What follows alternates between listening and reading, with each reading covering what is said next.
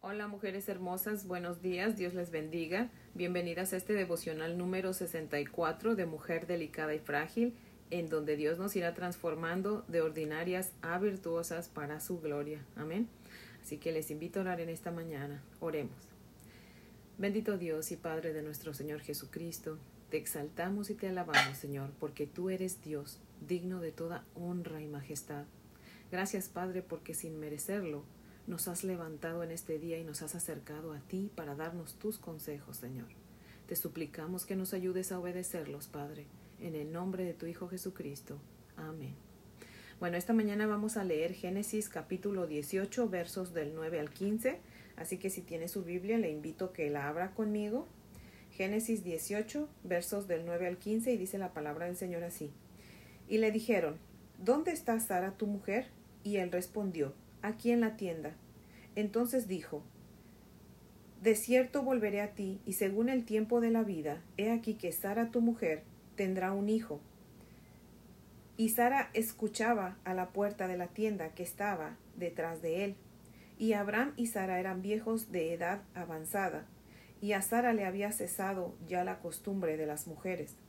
Se rió pues Sara entre sí, diciendo, Después que he envejecido, ¿tendré deleite siendo también mi señor ya viejo?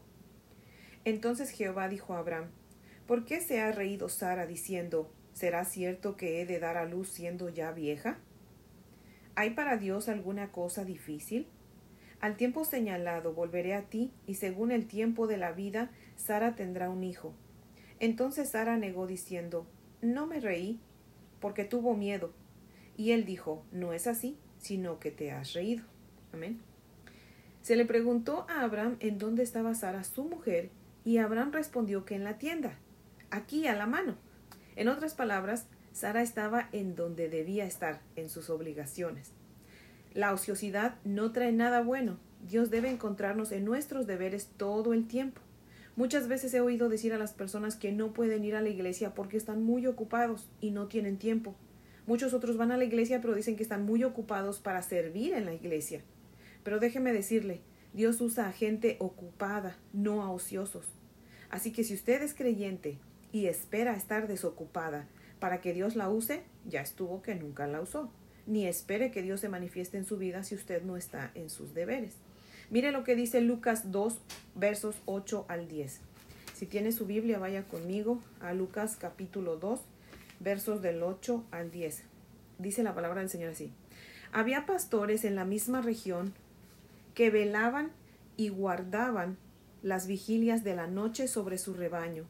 Y he aquí se les presentó un ángel del Señor, y la gloria del Señor los rodeó de resplandor, y tuvieron gran temor.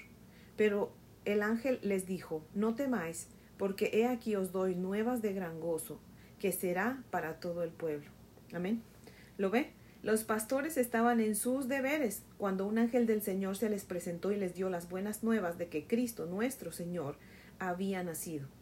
Voy a parafrasear a Matthew Henry un poquito. Él dice, las bendiciones que los demás tienen de parte de la providencia común, los creyentes las tenemos de, de la promesa divina que nos hace seguros. Queremos las bendiciones de Dios, entonces mantengámonos ocupados en el Señor. Amén.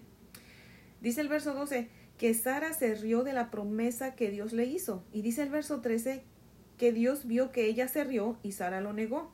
Sin en cambio no vemos a Dios condenándola por dudar y luego por mentir. Solamente le recuerda que Él conoce exactamente lo que hay en su corazón y lo que hace a escondidas. Dice Jeremías 17:10, Yo el Señor escudriño el corazón, pruebo los pensamientos para dar a cada uno según sus caminos según el fruto de sus obras. Amén. Así que podemos engañar al hombre, pero jamás podremos engañar a Dios. Amén. Mira el consejo que el rey David le da a su hijo Salomón en Primera de Crónicas 28.9. Si tiene su Biblia, busque conmigo Primera de Crónicas 28.9. Dice, en cuanto a ti, Salomón, hijo mío, reconoce al Dios de tu Padre y sírvele de todo corazón y con ánimo dispuesto, porque el Señor escudriña todos los corazones y entiende todo intento de los pensamientos. Si le buscas, Él te dejará encontrarle. pero si le abandonas, Él te rechazará para siempre. Amén. Notemos que David no le dice a Salomón, conoce al Dios del universo o conoce al Dios de Israel. No, él le dice, conoce a mi Dios. ¿Por qué le dice David eso a Salomón? Porque David había encontrado tanta satisfacción en Dios nuestro Señor que él quería que su hijo Salomón tuviera la misma experiencia. Amén. Como madres queremos lo mejor para nuestros hijos, ¿no es verdad?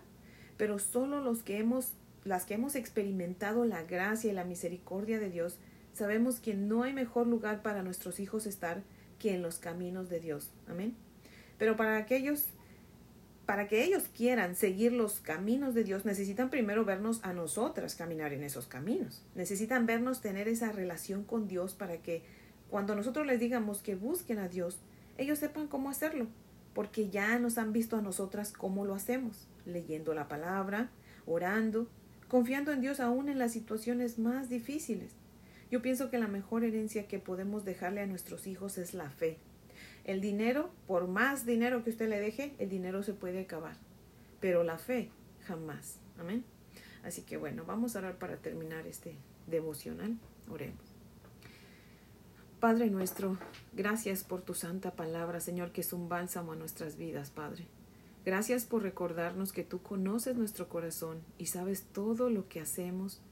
Tú conoces, Señor, todo lo que hay en nuestra mente finita, Señor. No hay nada en nuestra mente que tú no conozcas, Señor. Ni siquiera hablamos todavía y ya tú conoces nuestras palabras, Padre. Tú sabes cuánta fe tenemos, Señor. Creemos en ti, pero ayúdanos a creer más, Señor. Y ayúdanos a tener temor sabiendo que tú conoces nuestros pensamientos, Señor. Ayúdanos, mi Dios, para que eso sirva para que cuidemos nuestras palabras, nuestra mente, nuestro corazón, Señor, y podamos dar un buen testimonio a ti, Señor. Ayúdanos a ser ejemplo de fe para nuestros hijos y para todos aquellos que nos rodean, Señor. Te pedimos perdón en nuestros pecados y nos libres del maligno, Señor. En el nombre de Jesucristo, tu único Hijo, te lo rogamos. Amén. Bueno, mujeres hermosas, pues espero que tengan un día muy bendecido las amo en el amor del Señor y las espero mañana para ver qué Dios tiene para nosotras. Amén.